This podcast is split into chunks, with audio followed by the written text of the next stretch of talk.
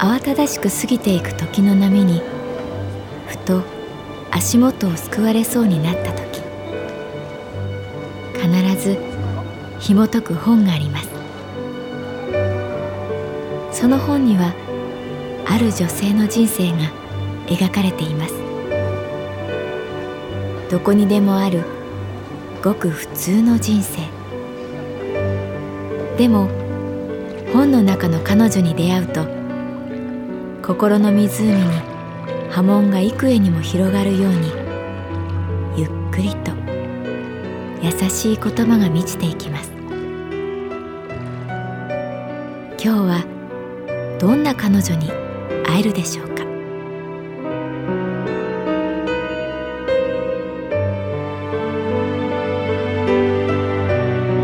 サウンドライブラリー。世界に一つだけの本。朗読は私木村多江がお送りいたします。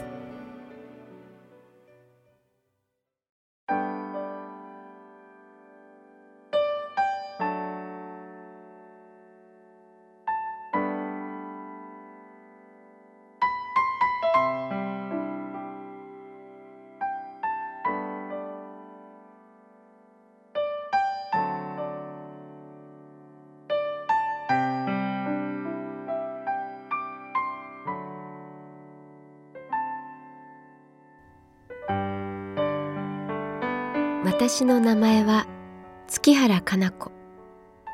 39歳。旅行会社に勤めている。横浜の病院に成美さんを見舞った。彼は血液の病気で一時はかなり危なかったけれど今は薬が効いて安定しているらしい。ラウンジはサンルームのようにポカポカしていた。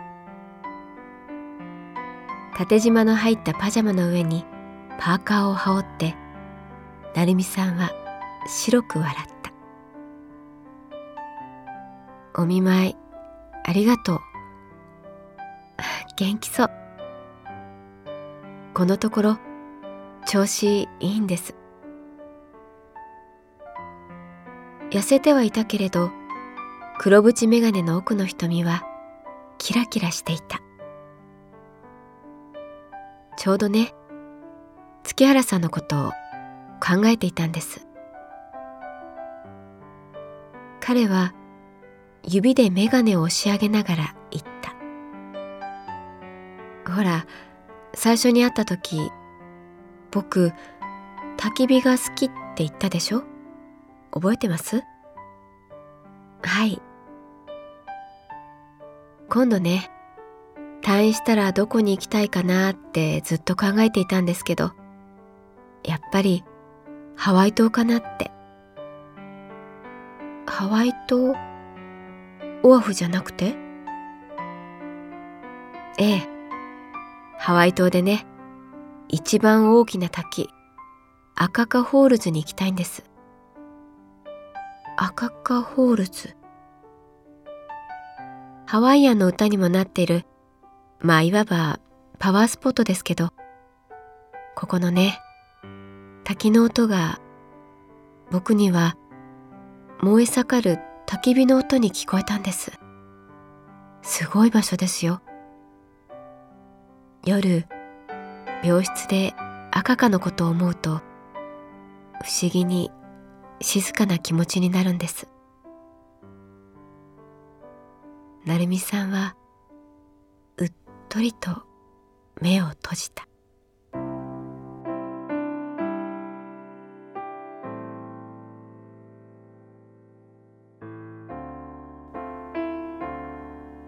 冬の日だまりが舞うラウンジで成美さんは話し続けた。初めて赤カホールズに行ったのは学生時代卒業旅行でした。理系でずっと研究室にこもっていたからなんだか太陽に焼かれたいというか大自然を味わいたいというかでもお金も時間も限られていたので効率よく満喫できるところと思ったらあるパンフレットにこう書かれていたんです。ハワイ島には世界にある13の気候のうち11がある。ないのは砂漠と北極の天気だけって。これはいいって早速チケットを買って。確かに面白い島でした。西から東にレンタカーを走らせているとさっきまで降っていた雨がさっと止んでいきなり太陽が顔を出す。かと思うと今度は風。雲が流れ日が陰り日が顔を出しとにかく面白い。でたどり着いたのが赤かの滝。何の知識も先入観もなくまあ行ってみるかくらいの気持ちで駐車場でお金を払って遊歩道を歩き出したんです。黒い厚い雲が空を覆いやがて大粒の雨が落ちてきました。大きな葉っぱにポタポタと雨が打ちつけます。葉っぱは自然という王様に従順な羊のようにただひたすらうなずいていました。僕はこの赤カホールズであるカップルに出会ったんです。彼らは僕に不思議なお願いをしました。ハワイ島赤カホールズ。雨に濡れた熱帯雨林の木々たちは古代の匂いを放っています。毒々しいほど赤い花が雨に負けずに花びらを保っている。雨具を着込んだ僕に聞こえるのは雨の音だけ。緩やかな坂道を降りていたその時です。枯れ木がはぜるような音が聞こえてきました。視界を遮っていた大きな木が消えた時目の前に滝がありました。鳥肌が立ちました。言葉で表現するのが難しいんですが圧倒的でした。緑を背景に白い一本の線がしぶきを上げながら落ちている。激しいはずなのにスローモーションに見えます。頭を覆っていた雨具を外しました。音はもっと大きくなりああ火が燃える音だなと思いました。雨に打たれながら僕がその場に立ち尽くしていると「あのすみません」と声をかけられました。見るとアジア系のカップルでした。たどたどしい英語で「あの写真撮ってくれますか?」と頼んできます。もちろんいいですよ。とカメラを構えたのですがそこから細かな注文がありました。それは画面左半分に男性の体の半分が画面右半分に女性の体半分が映るように撮ってください。というものでした。えなんで普通じゃダメなんですか？と尋ねるとこの滝の音は赤かという陰頭な男性が死んだのを嘆く女性の叫びだという説があります。カップルで映る時は気をつけないとダメなんです。じゃあ取らなきゃいいのにという言葉を飲み込んで僕は注文に応じました。随分ああでもないこうでもないと取り直しさせられて僕はもうずぶ濡れです。でも最後に撮った写真を見た時不思議な思いがやってきました。半分ずつの二人の真ん中に一本の白い境界線。画面に映っていない世界ではぐるっと回って二人は一心同体。遮るものは何もない。ありがとう。ありがとう。いい写真が撮れたよ。二人と握手。滝の音がなんだか静かになったような気がしました。